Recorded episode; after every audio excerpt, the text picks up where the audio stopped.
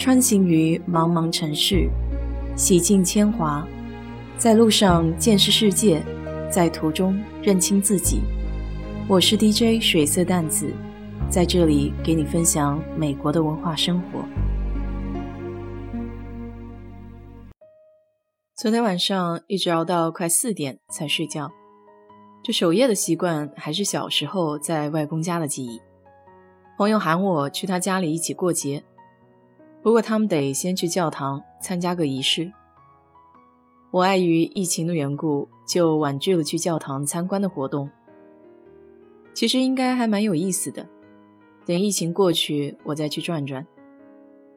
这到朋友家不能不带礼，我特地去中国城买了最爱的一瓶日本的梅子酒，叫戳牙。非常喜欢这酒入口回甘的清香，推荐给你。还顺带买了两盒台湾产的绿豆糕作为甜点。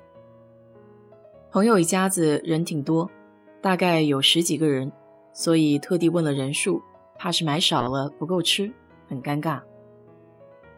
白天下了一天雨，到了傍晚时分才停，气温也骤降，从白天的十几度一下子到了几度。当然了，这和南京下雪的气温还是无法相比的。我前天晚上就一直做梦，想着今天的穿着，不知怎么回事，中国娃娃的形象在我脑海里挥之不去。于是心血来潮，在头上扎了两个小揪揪，像顶着两只脚的小牛。我心想，反正明年也是牛年，图个好兆头。到了朋友家，是一栋一层的平房。前院全是各种花花草草的坛子，还有铁制的小装饰品，有彩色的风车，还有一个划桨戴帽子的小人，那个桨也是可以转动的风车轮。昨晚正好风大，就看着这两个风车咕噜噜的一直在动。门口还挂着一个贝壳片做的风铃，虽然风大，但却没有什么声响。从外观上看，这个房子并不大，可是，一进屋却是别有洞天。从一个缝隙里就可以瞥见里面敞亮的客厅，已经放上了长桌子，有火锅，还有烧烤盘，各式的蔬菜、肉类、海鲜，应有尽有，管饱的架势。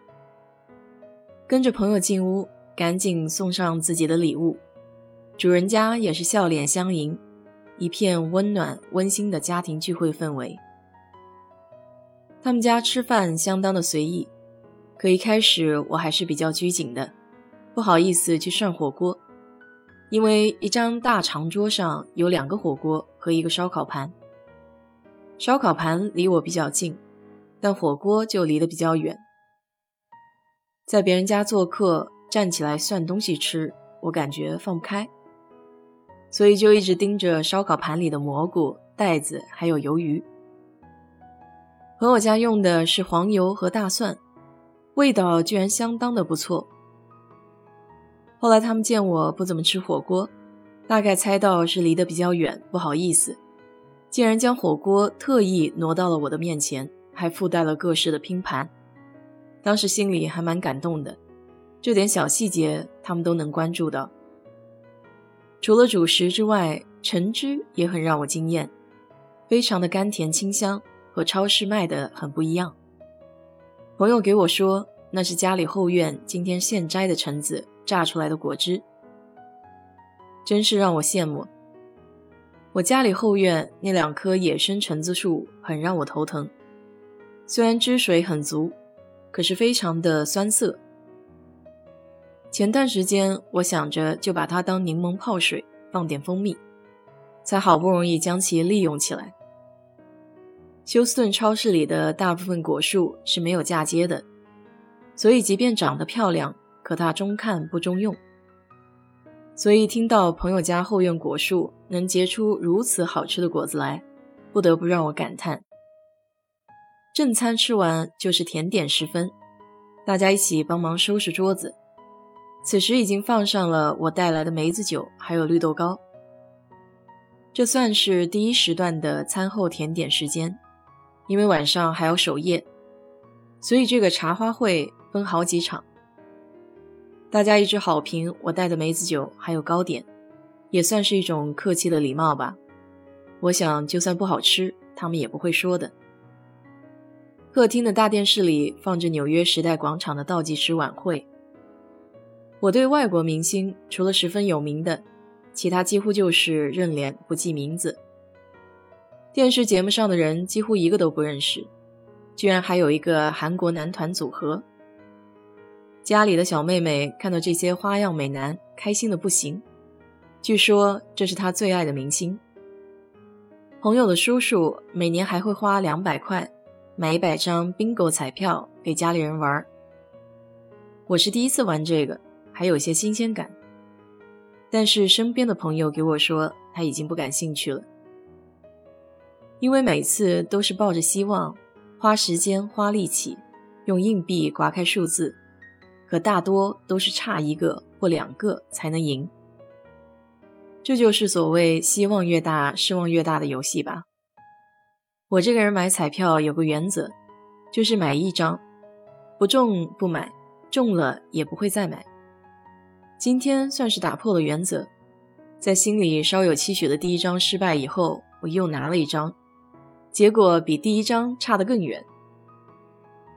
这时候，电视节目的倒计时开始了。朋友解释说，每年的纽约时代广场都有一个大球，在倒计时的时候会点亮落下来。电视上正在放那个球。十、九、八、七，一屋子的人跟着一起倒计时。零点的时候，一起大声说。Happy New Year！果然是家里人多才有过节的气氛。接下来的活动就是放烟火，这也是朋友家的传统。每年的新年夜十二点会放国内那种长长的红色纸包着的鞭炮，真是很多年都没有这么近的看到过放鞭炮了。还记得以前是住在学校的时候。大年三十的晚上，我爸会在楼道侧面的窗口用竹竿支着放鞭炮。那时候千家万户同时放炮，那叫一个震天响，年味儿十足。闻到那股子炮仗、烟花放完的火药味儿，脑海里熟悉的画面仿佛就在昨天。朋友家买的真不少，有穿天猴，有夜明珠，还有一些说不上名字的烟花。大人小孩都玩得不亦乐乎。朋友还让我去点烟花，我胆小，以前没敢做的事情，现在估计也没有胆量。邻居的屋顶后面也是此起彼伏的烟花。其实上天的烟花还是远点儿看更有意境，太近了火药灰全落在衣服和脸上，还看不出个全景。不过也算是图个乐子和喜庆。烟花放完了，地面上全是纸屑。朋友家里人拿出四五个扫把，把地面清理干净了才进屋。这时候是第二轮的茶话会，他们还特意去了一个法国小餐厅买了些点心。今天还有一个人过生日，惊喜就是一个八十五度 C 的草莓蛋糕。大家围成一圈唱生日快乐歌。外面冷风呼呼的刮，家里也很暖和。大家吃着甜点，聊着天，还有人聚在一起打牌。我想，生活就应该是这样简单、平凡又开心吧。很高兴这个新年夜在异地感受到了别样的温暖。你呢？新年夜过得好吗？希望你爱的还有爱你的人都拥有一个难忘的新年夜。好了，今天就给你聊到这里。如果你对这期节目感兴趣的话，欢迎在我的评论区留言，谢谢。